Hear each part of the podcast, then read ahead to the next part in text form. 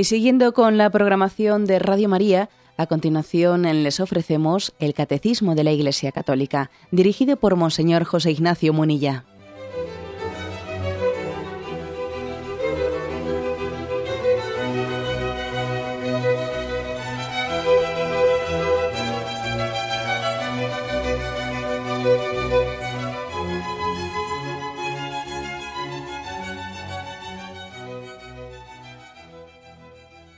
Cordial saludo a todos los oyentes de Radio María. Un día más, con la gracia del Señor, proseguimos el comentario del Catecismo de nuestra Madre la Iglesia. Queremos concluir hoy el apartado que tiene como título El uso de los medios de comunicación social, al que venimos dedicando pues, unos cuantos programas dentro de la explicación del octavo mandamiento. Pues lo concluimos con estos dos puntos finales, el 2498 y 2499. Dice el primero, como es un poco largo, lo vamos a ir leyendo eh, fraccionadamente y haciendo comentarios a cada, frase, digamos. ¿eh? La autoridad civil tiene en esta materia deberes peculiares, ¿eh? se refiere a la materia de la comunicación social. La autoridad civil tiene deberes particulares en razón del bien común al que se ordenan estos medios Corresponde pues a dicha autoridad defender y asegurar la verdadera y justa libertad.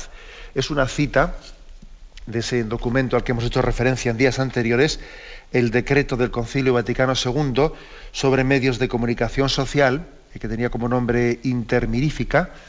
Bueno, pues eh, aquí se ha extraído del punto 12 de aquel documento esta afirmación, ¿eh? que se refiere a que aquí mm, las autoridades civiles tienen una parte importante, tienen un deber muy importante de cara al bien común.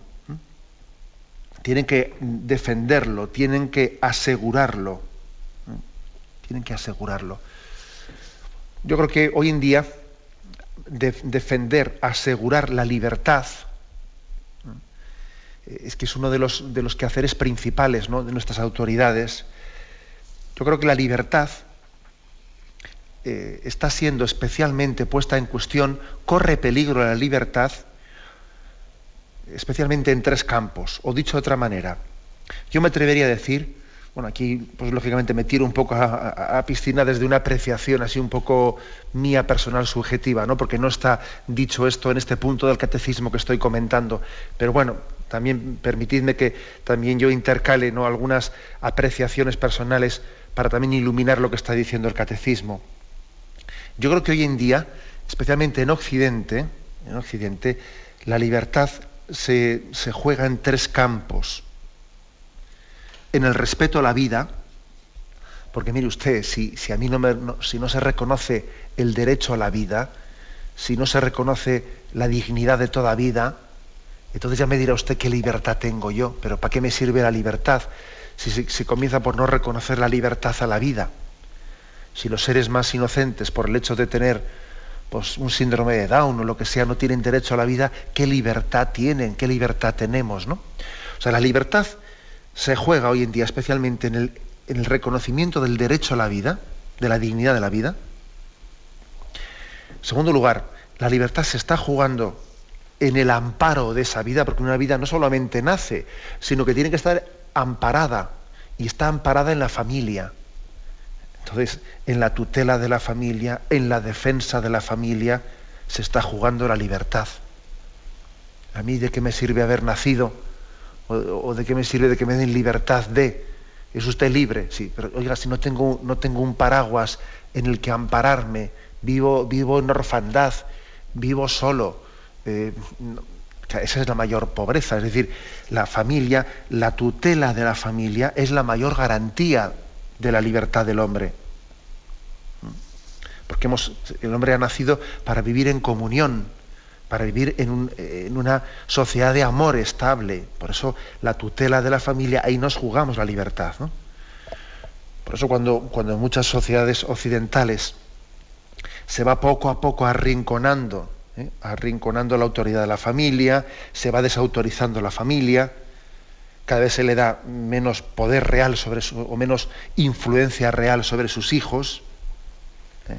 son otros más los que deciden sobre sus hijos, deciden desde, desde fuera, en la, pues en la educación que se les impone, etcétera, pues claro, es, la libertad no existe. ¿no? Y en tercer lugar, eh, decía que los tres campos principales en los que se juega la libertad son en el respeto a la vida, en la tutela de la familia, lugar en el que la vida encuentra amparo, y en tercer lugar, fijaros bien, que es, que es lo más específico de, lo que estamos hablando ahora en el catecismo, ¿no? Se juega la libertad en la libertad de expresión, en el que exista una, una proporcionalidad en la que todo el mundo pueda expresarse en la vida pública, ¿eh? que se pueda expresar en la vida, en la vida pública, de una manera, pues yo diría, eh, proporcional, eh, justa, que nadie esté que nadie esté sobredimensionado en detrimento de otro. Porque claro, si a uno se le da un altavoz muy grande y al otro pues, eh, no, tiene ningún altavoz, más bien se le da un silenciador, claro, entonces ahí, no hay libertad de expresión. Eh, está totalmente desproporcionado, pues eh, la autoridad civil tiene, tiene un deber muy grande de que todo el mundo tenga la misma el mismo acceso a poder expresarse públicamente. De manera que a unos no se les ponga silenciador al mismo tiempo que a otros se les pone un altavoz desproporcionado. Aquí se está jugando algo muy importante. Yo creo que estos son los tres campos principales.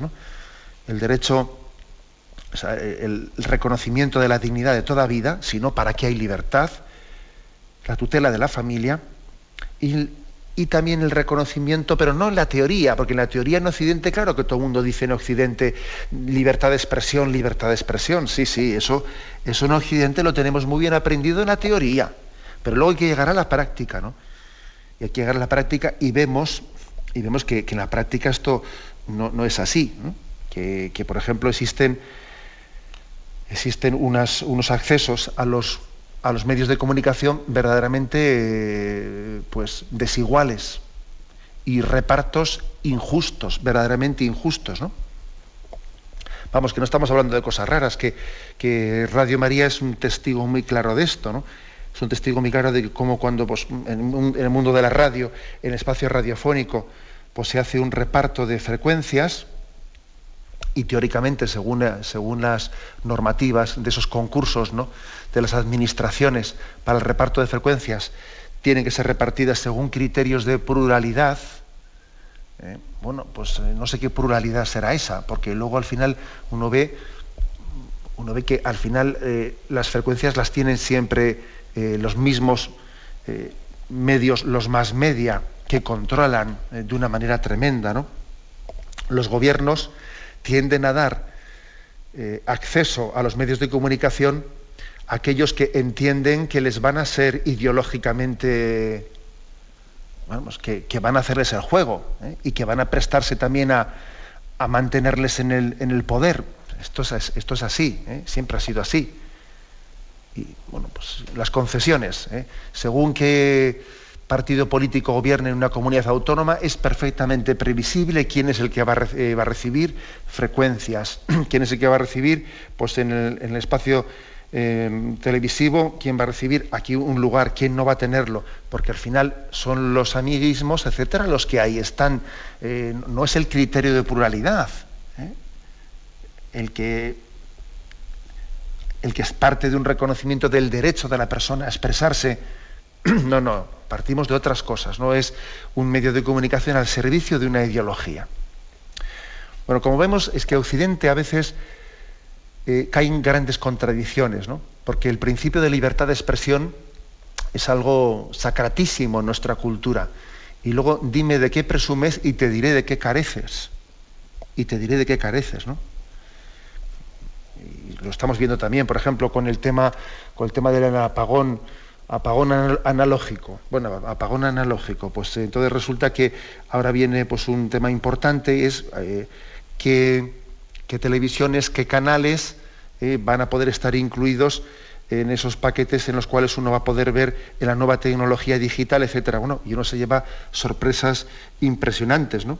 Sorpresas impresionantes como que en algunas comunidades autónomas, pues por ejemplo, televisión eh, popular, la televisión de la iglesia no, no está incluida, no va a poder emitir eh, pues en, en comunidades autónomas enteras, ¿no? Bueno, y, y, resulta que es, según un criterio de pluralidad, será bastante normal que los católicos de esta nación, que es mayoritariamente católica, puedan tener una televisión, ¿no? Pues mire usted, pues no. O sea, resulta que se hacen unos paquetes eh, pues, de esta nueva teología digital, y entonces, ¿quién, ¿quién, está incluido en la TDT? Usted no tiene sitio. Y, y se puede quedar, pues, toda la sensibilidad católica de esta nación sin un medio de comunicación en el que sentirse expresado. Ahí tenemos un ejemplo concreto, cuando resulta que en esos paquetes están incluidos canales absolutamente absurdos, como esos que están ahí, canales pues de, repartir premios y de estar allí rifando cosas y, de ese tipo de programaciones que a la noche se convierten en pornografía, etcétera, etcétera. Y para eso había sitio ¿eh? en el paquete digital y para la radio o la televisión católica no había sitio. Pongo estos ejemplos prácticos y me imagino ¿eh? pues que, el presidente de Radio María y, aquellos que especialmente tratan de estos temas nos podrían poner muchísimos casos. ¿no? Yo meramente los, los, apunto, los apunto, pero estamos ante ejemplos concretos de que el principio de libertad que tanto se invoca en Occidente, luego en la práctica no se vive, no se vive. La libertad de expresión brilla por su ausencia porque los medios de comunicación se han convertido en gran parte en un instrumento al servicio del poder, para apuntalar, ¿no? totalmente asociados a, grupos o a partidos políticos o a intereses eh, determinados, que en el fondo cada uno busca su padrino. ¿eh? Bueno, por eso aquí, cuando el catecismo dice la autoridad civil tiene que, tiene una obligación moral de defender y de asegurar la verdadera y la justa libertad. Madre mía, ¿no? qué cosa, qué cosa tan importante se está aquí afirmando. Hay un punto de referencia al que se nos remite, que es el 2237, que lo vamos a leer, y dice así.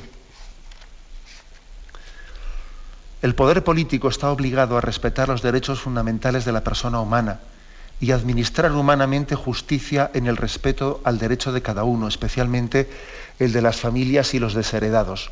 Los derechos políticos inherentes a la ciudadanía pueden y deben ser concedidos según las exigencias del bien común. No pueden ser suspendidos por la autoridad sin motivo legítimo y proporcionado el ejercicio de los derechos políticos está destinado al bien común de la nación y de toda la comunidad humana. Claro que aquí pasa una cosa, fijaros. Eh, en los países occidentales democráticos hay una forma más de guante blanco, de guante blanco, de limitar el ejercicio al derecho de expresión.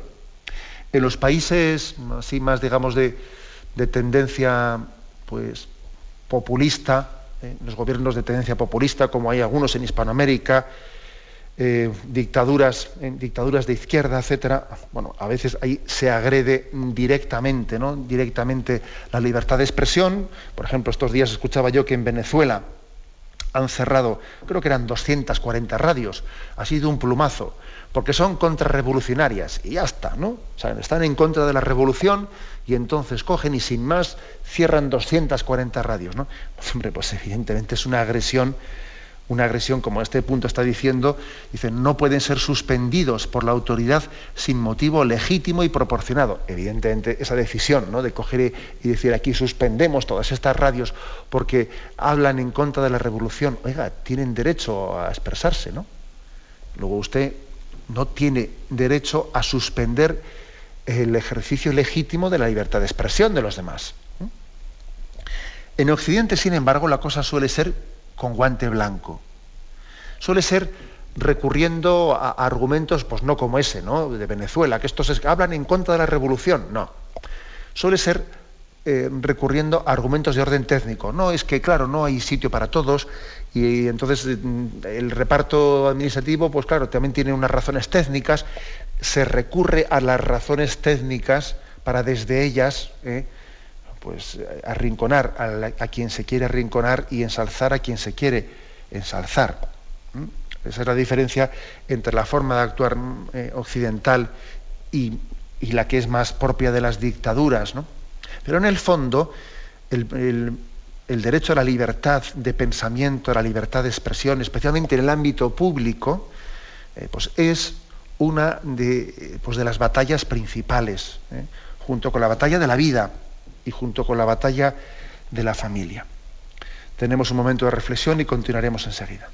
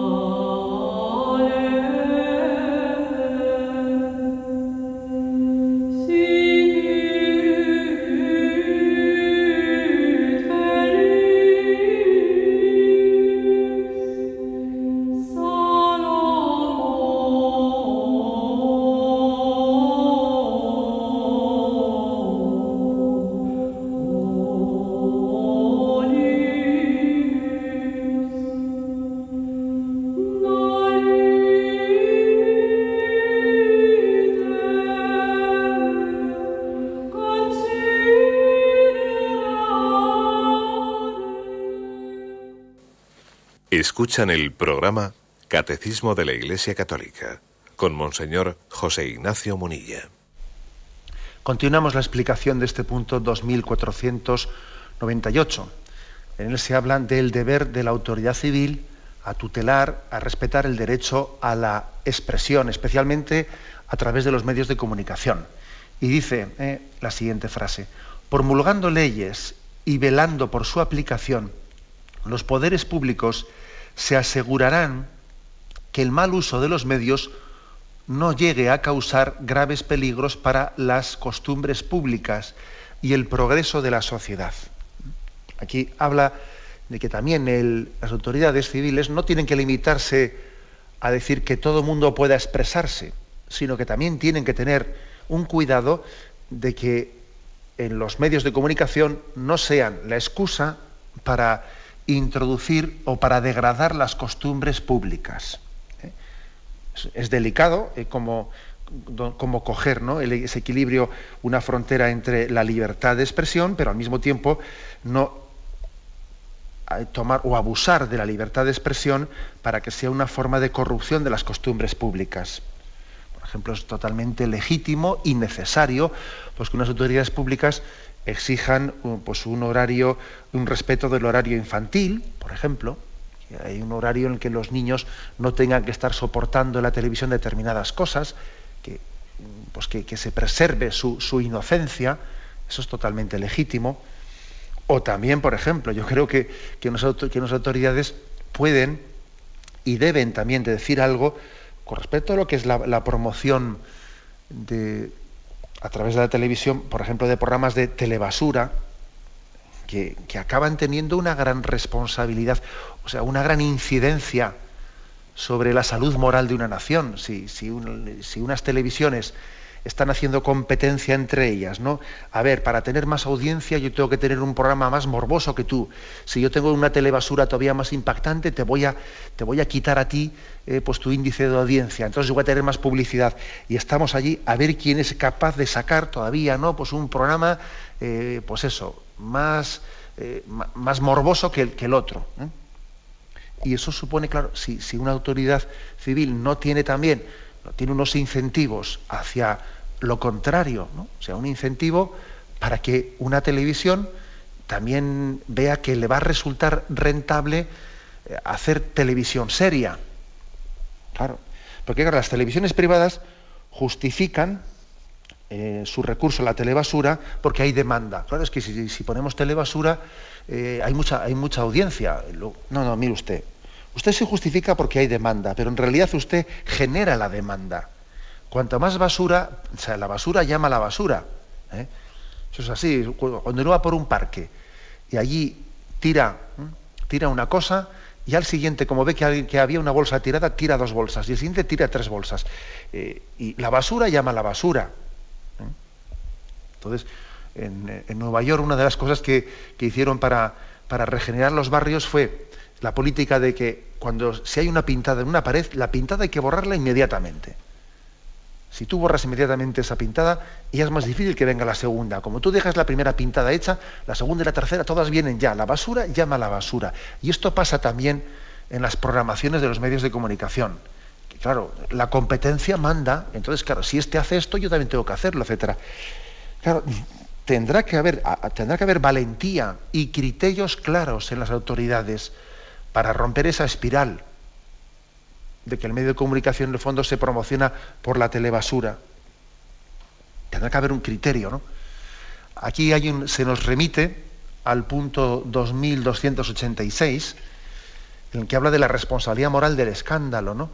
Dice así, el escándalo puede ser provocado por la ley, o por las instituciones, por la moda o por la opinión, fijaros bien, ¿eh? o sea, ¿cómo, ¿cómo, se puede escandalizar en el sentido de hacer un daño moral a otra persona? ¿eh? Me habéis escuchado en más de una ocasión que la palabra escándalo la solemos entender muchas veces mal. ¿eh? escandalizarse no es que algo a mí me parezca mal y me rechine, no, eso en el fondo, si yo tengo resistencia frente a eso malo, quiere decir que gracias a Dios no me ha afectado, no me ha escandalizado. Escandalizarse, en el sentido propio de la palabra, quiere decir que ese mal a mí me ha arrastrado, o sea, he sido engañado por él, me ha escandalizado. ¿eh? Si yo me he resistido, no está mal. ¿eh?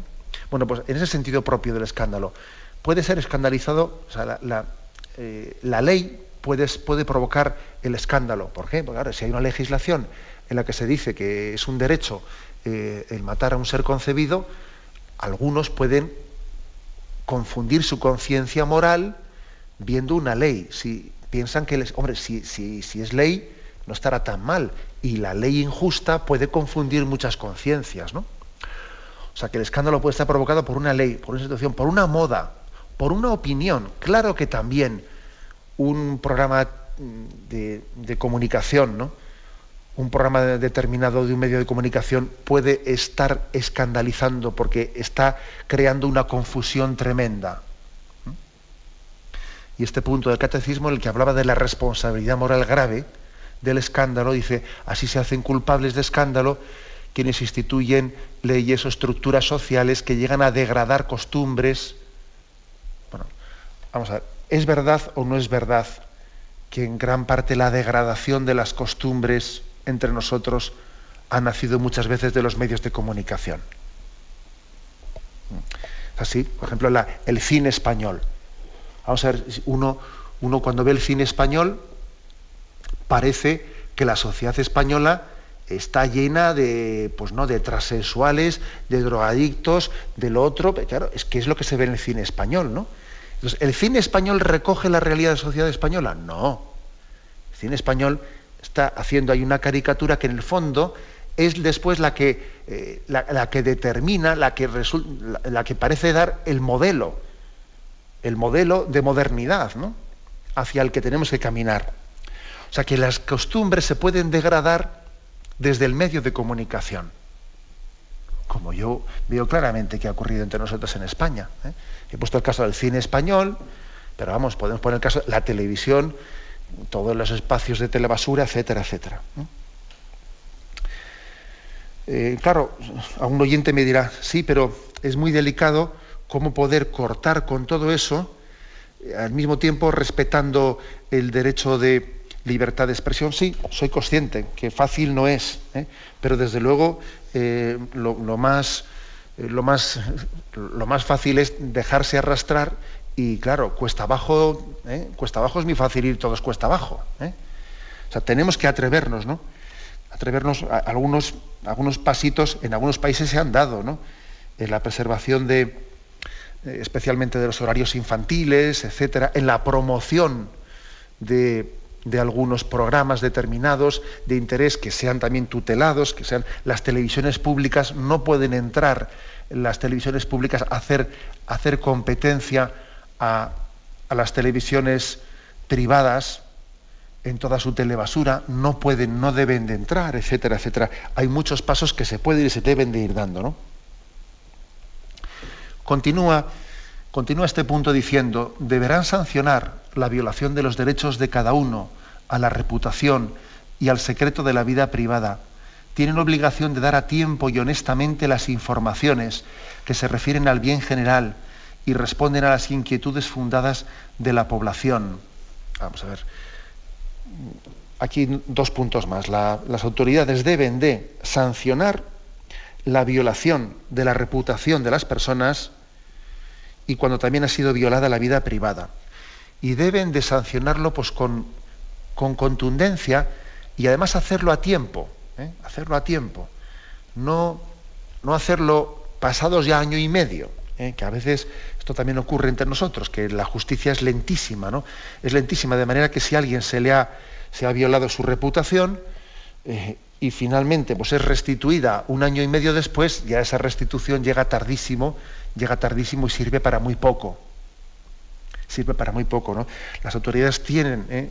tienen la, obligación de, tener fórmulas rápidas de, de, la defensa de, de el derecho a la fama de cada uno de nosotros y hay que decir que los medios de comunicación hoy en día pueden ser, están siendo, están siendo uno de los lugares en los que más se viola la intimidad de las personas y más se viola el derecho a la, reputación, porque hay un grado de agresividad muy grande, muy grande en muchos medios de comunicación. ¿eh? Por lo tanto, este es un aspecto en el que se les pide también desde este punto del catecismo a las autoridades intervención, ¿eh? intervención.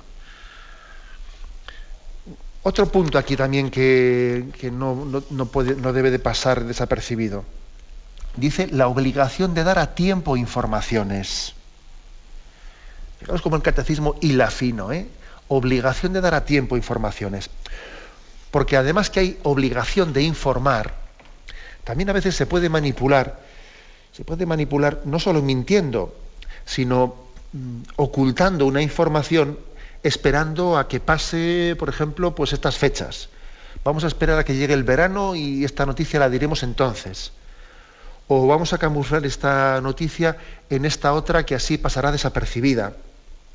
O esperamos a que pasen las elecciones.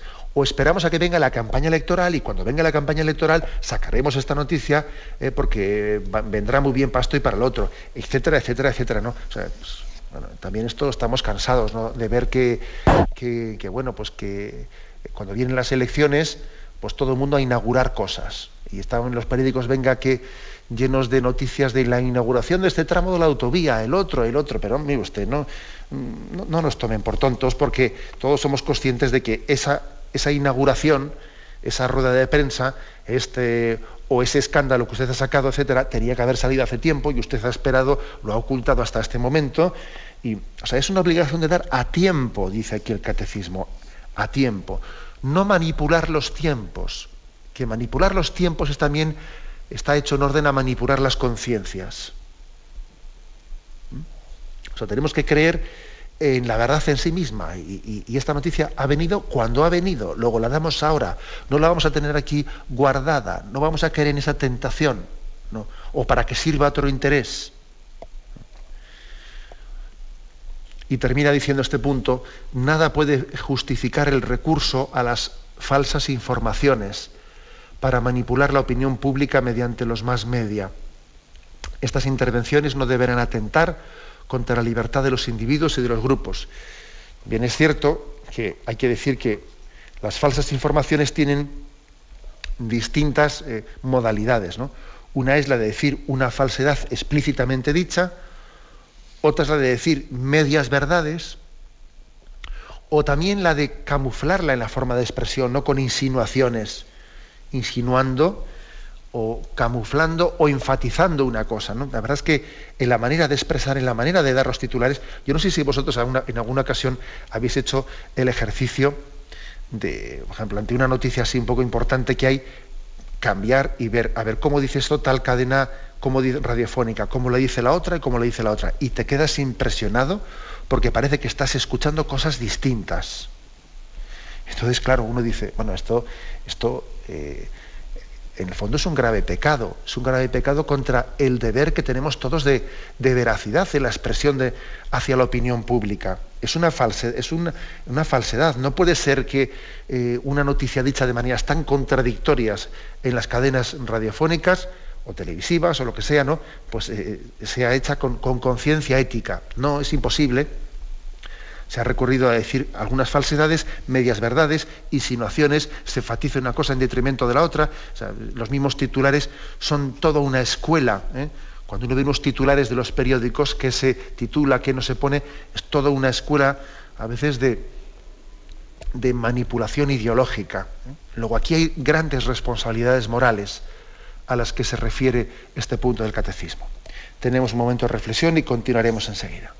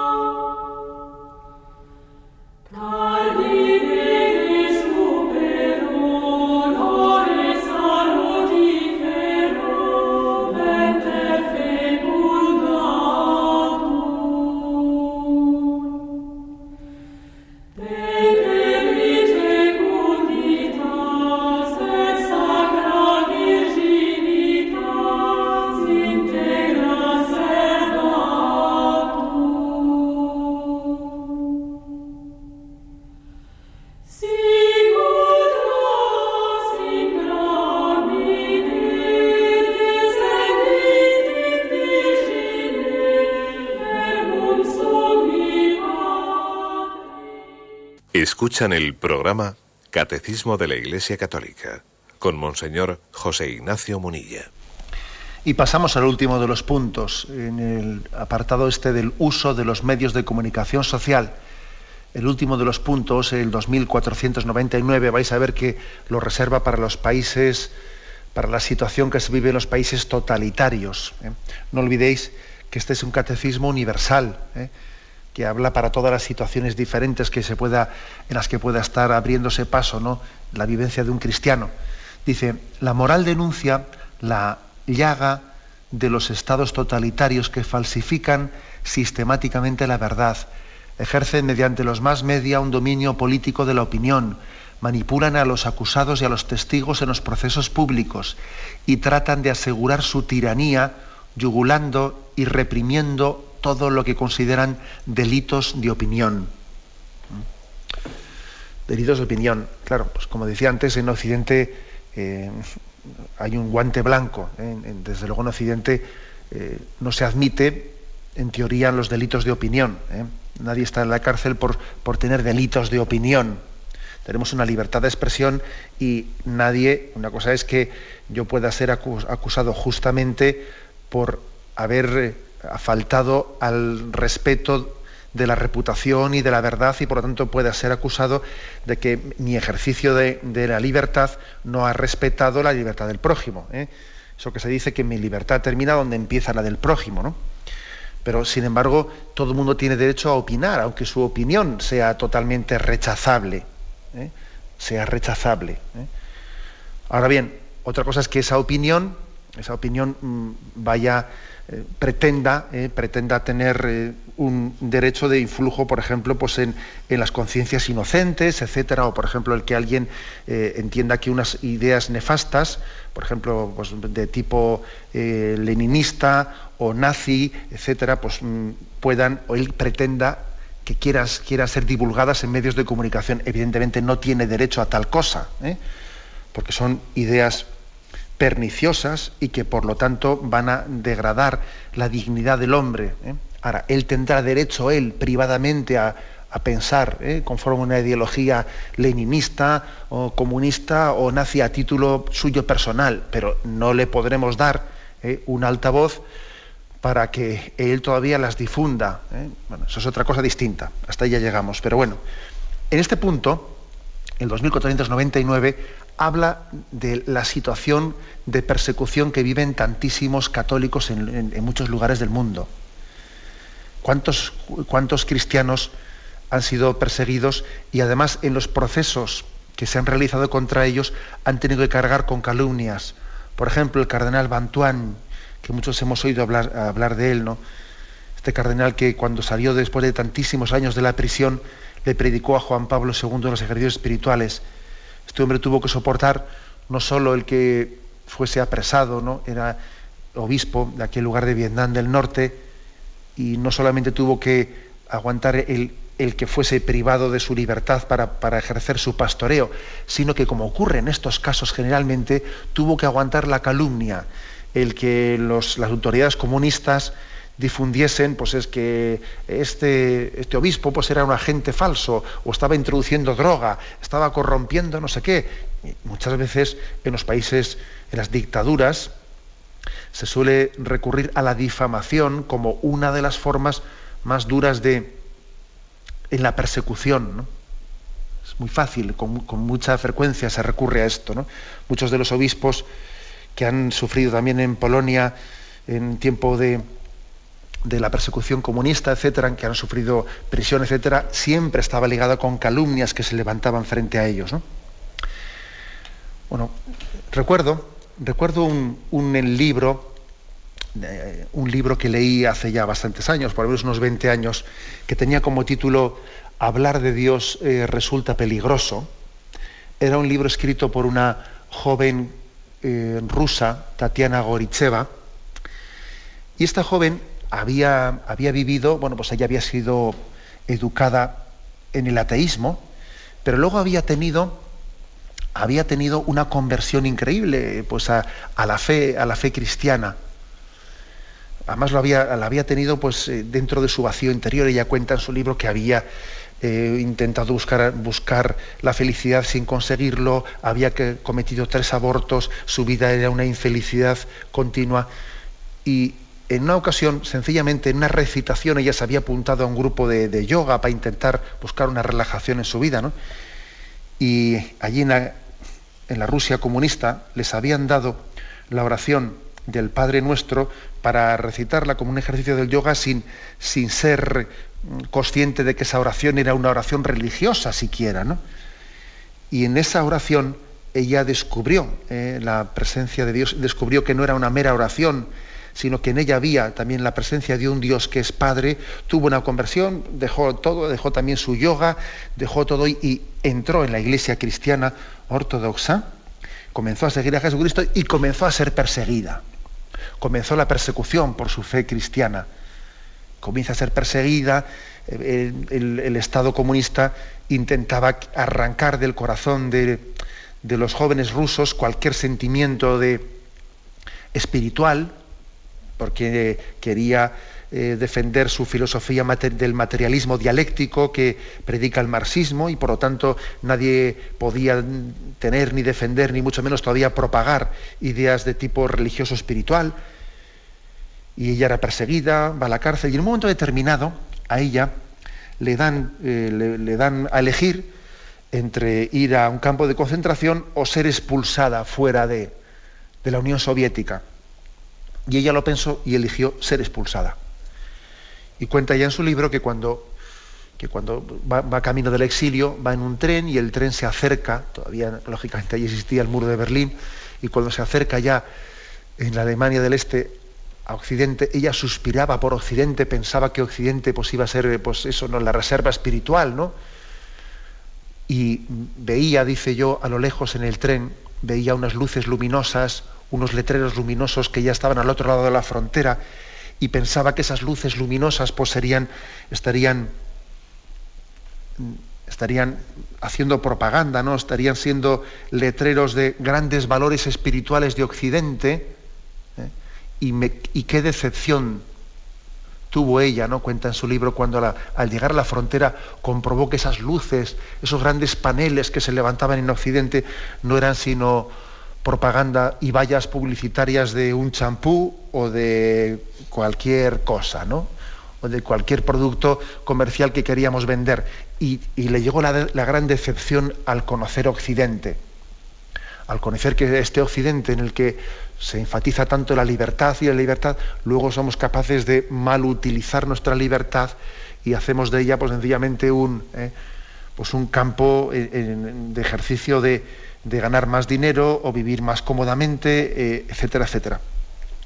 Ese libro ese libro de Hablar de Dios resulta peligroso, a mí me, impactó poderosamente porque es un contraste muy grande entre lo que un cristiano experimenta en la persecución religiosa eh, eh, en, los países comunistas o las dictaduras en las que la libertad religiosa no es, no es respetada, en contraste con nuestra situación en la que teóricamente ¿no? tenemos una libertad de expresión, tenemos una libertad religiosa, pero es que eh, resulta que no, una autoridad, ¿eh? no unas leyes, unas leyes ateas, pero eh, un montaje que nosotros mismos nos hemos hecho a nuestro alrededor, un montaje de materialismo, de consumismo, de hedonismo, ese montaje acaba ahogando el espíritu. ¿Qué quiero decir con esto? Que no solamente son los dictadores, los dictadores, los que eliminan la libertad de expresión. A veces podemos ser nosotros mismos nuestros propios carceleros. ¿eh? A veces somos nosotros los que nos autosecuestramos en la libertad de expresión, en la libertad religiosa.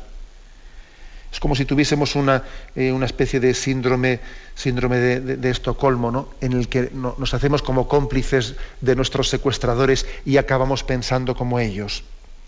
Esta es la gran diferencia, ¿no? Porque aquí el catecismo habla de, libertad de expresión y compara la situación de los países, eh, de las dictaduras comunistas, etcétera, de la situación de Occidente. Pero, pero, sin embargo, hablando aquí, aquí y ahora, yo lo digo así de claro, ¿no?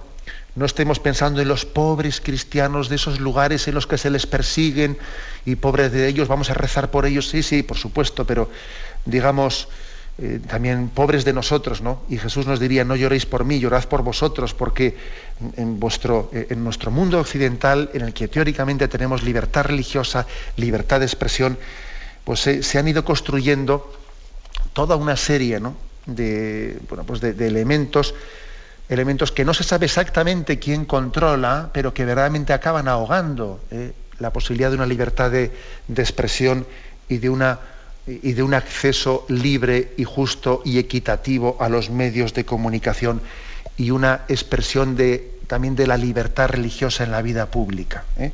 Podemos también nosotros ser nuestros propios secuestradores de la libertad de expresión y de la libertad religiosa.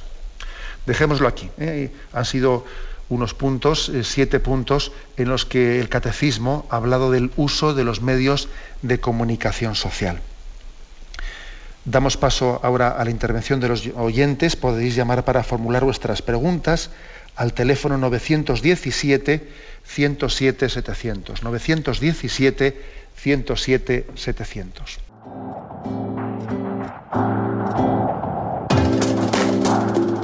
Estos voluntarios que dan su tiempo generosamente en el día a día. Un cordial saludo a todos los oyentes de Radio María un día más, con la gracia del Señor, proseguimos el comentario del Catecismo de nuestra Madre la Iglesia.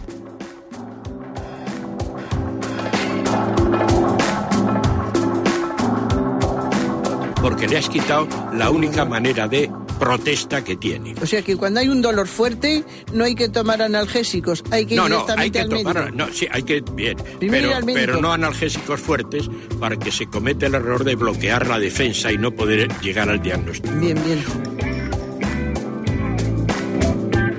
¿Le gustaría tener sus programas favoritos de Radio María para escuchar en cualquier momento? Llame y pídanos el programa que más le interesa en cualquiera de sus emisiones Recogeremos su petición además de sus datos completos para hacer el envío. Solo necesita tener un lector de CD o DVD que reproduzca el formato de compresión digital MP3.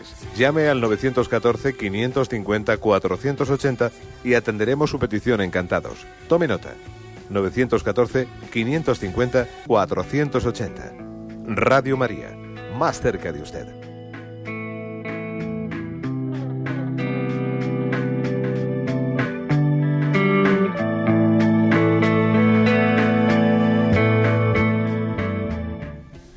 Sí, buenos días. ¿Con quién hablamos? Eh, buenos días, monseñor. Pilar, desde Jerez de la Frontera. Adelante, Pilar. Eh, me ha preocupado bastante lo que ha comentado usted sobre que en la nueva televisión canales católicos van a estar excluidos. Mm. Entonces yo, mi pregunta es, ¿qué podemos nosotros los católicos hacer frente a eso? ¿Me contesta usted a través de la radio? Sí, muchísimas gracias. Pues mire, usted es complicado, porque claro, en aquellas comunidades autónomas en las que los canales católicos no van a poder tener acceso, y además aquella de la que usted me llama es una de ellas, ¿eh?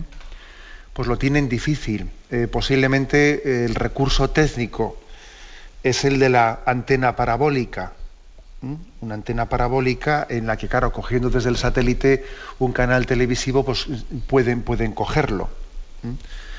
Eh, claro, será más complicado porque se supone que uno tiene que estar en el tejado de su casa o donde sea o, la, en el balcón una antena parabólica, pero a veces también tenemos que eh, agudizar nuestro ingenio. La libertad tiene un precio. La libertad tiene un precio, ¿no? Y bueno, y le agradezco al oyente que haya hecho una pregunta tan práctica.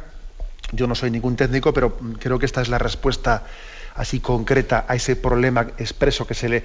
Al mismo tiempo, esa, antena parabólica hay que utilizarla pues, de una manera, eh, pues vamos, yo diría con una capacidad también de, saber lo que uno quiere y prescindir de lo que uno quiere, porque una antena parabólica también puede dar acceso a canales denigrantes, eh, pornográficos, etcétera. Entonces uno tiene que saber lo que busca, eh, excluir el resto, no introducir peligros en casa, etcétera, etcétera.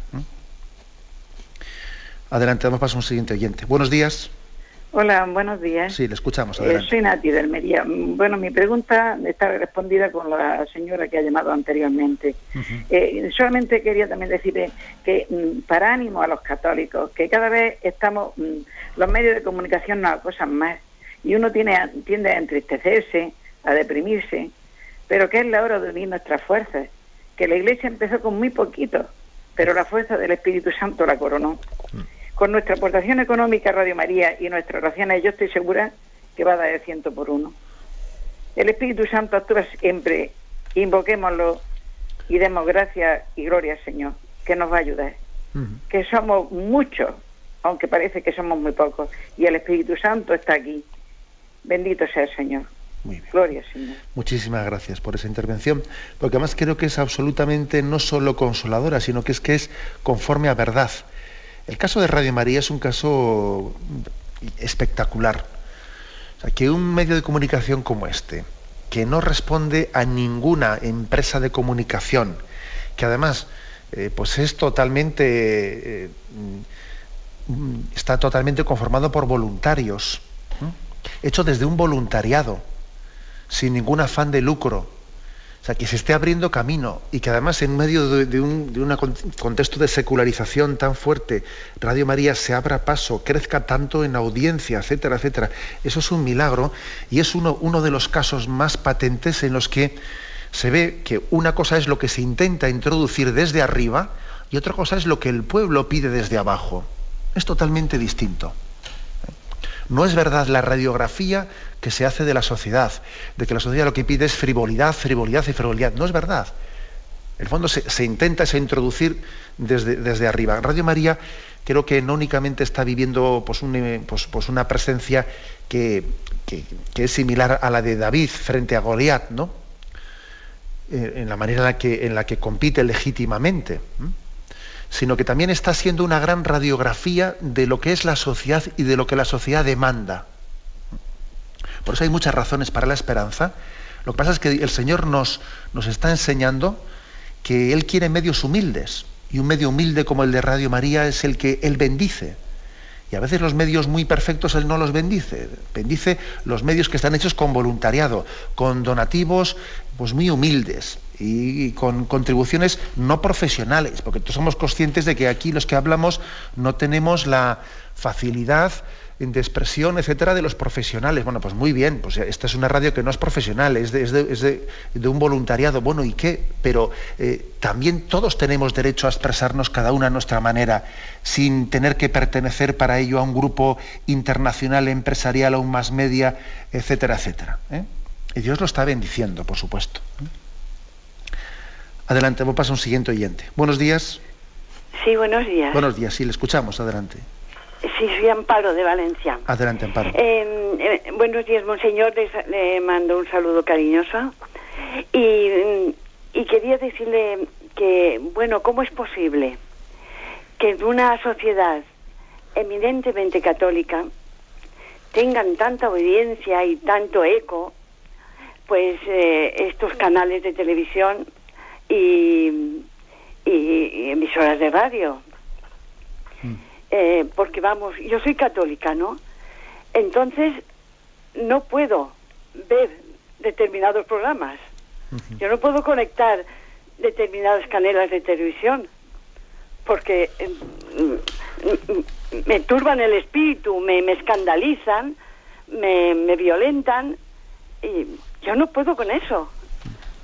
Yo creo que si los católicos, mm, bueno, tuviéramos un espíritu de selección, Mm, de acuerdo con, nuestras creencias, con nuestra fe, bueno, pues eh, la audiencia no sería tan tan tan popular y tan inmensa, ¿no? Tendrían pues, que mm, eh, tendrían que ir valorando lo que lo que programan y lo que y lo que emiten, ¿no? Pues mire usted, eh, la, pregunta que hace usted es cómo es posible que pues que esos tipos de, de programaciones de telebasura, etcétera, y de frivolidades tenga tanta audiencia. Pues porque en el fondo hemos ido construyendo un cristianismo mm, secularizado. Secularizado. Es, es eh, la parábola esa del Evangelio que habla del trigo y la cizaña. ¿no? Entonces, bueno, crece el trigo, sí, soy cristiano, pero al mismo tiempo también crece la cizaña. Y me parece que, pues, ¿por qué va a ser incompatible? Oye, pues hay que abrir, hay que abrir un poco, no hay que estar aquí cerrados, hay que abrir un poco también el espíritu del mundo. Entonces, pensamos que se puede ser cristiano al mismo tiempo que se puede ser mundano. Y cultivamos un poquito nuestro cristianismo y muchísimo más la mundanidad, ¿no? Al principio parece que es compatible ¿eh? Y hay que decir que en España durante mucho tiempo pues, se ha mantenido una cierta frivolidad, etcétera, por parte de muchos cristianos, compatibilizándola al mismo tiempo con un cristianismo. Pero ¿qué ocurre? Pues lo de la parábola, que luego va creciendo la cizaña y va llega un momento en que la cizaña ya se traga el trigo y ya y acaba con él. Y ese es el momento que está llegando en, nosotros. Claro que eh, de Cristo o del mundo. A ver, tienes que hacer una opción. ¿eh? No, yo quiero ser del mundo, según el espíritu del mundo, pero también quiero ser de Cristo. Sí, al principio parece que se pueden compaginar ambas cosas, pero llega un momento en el que no, no puede ser compatible, ¿no? Entonces yo creo que este es el, motivo por el que, porque, se llega a contradicciones como pues, muchísimos cristianos, de una manera muy ingenua, falta de crítica, eh, crítica no únicamente hacia la televisión, sino hacia sí mismos, ¿no? Porque claro, no tienen una, crítica interior y un examen de conciencia de lo que participar de todo eso está suponiendo en sus vidas. ¿eh? Es imposible que alguien esté tragándose toda esa programación de frivolidad, de erotismo, de no sé qué, sin que eso afecte a tu vida. Claro que afecta a tu vida, ¿cómo no va a afectar? ¿eh? Entonces, claro, es una falta de realismo espiritual que tarde o temprano llega un momento en el que uno va a tener que hacer una opción y la opción ya sabemos cuál va a ser. Pues que el trigo, mejor dicho, que la cizaña se come al trigo y acaba con él, de no ser que haya una profunda conversión. Pero hoy en día una conversión, hoy en día pues, un, cristiano eh, de tono secularizado, etcétera, que tenga una conversión fuerte, inevitablemente, vamos, necesariamente conllevará también un cambio de uso de los medios de comunicación seguro. Y además será uno de los indicios más determinantes para ver si la conversión ha sido auténtica o no ha sido auténtica. Si una conversión ha sido profunda, seguro que se nota, se nota en qué tipo de radio escucha, qué tipo de televisión ve, qué tipo de libros lee, etcétera, etcétera. Eso es un signo, vamos, inequívoco. Porque tenemos que, yo creo que ya vamos pasando, ¿no? Vamos pasando pues un tiempo, un momento en el que hemos podido ser muy ingenuos y sobre pretexto de cristianizar el mundo, hemos terminado por mundanizar el cristianismo. Claro. Hay que abrirse al mundo, sí, hay que abrirse al mundo para evangelizarlo, pero no para acabar asumiendo nosotros, dando por buenas pues, determinadas eh, costumbres, etcétera, pues que son incompatibles con nuestra vida cristiana. ¿no? Bueno, tenemos el tiempo cumplido. Me despido con la bendición de Dios Todopoderoso, Padre, Hijo y Espíritu Santo. Alabado sea Jesucristo.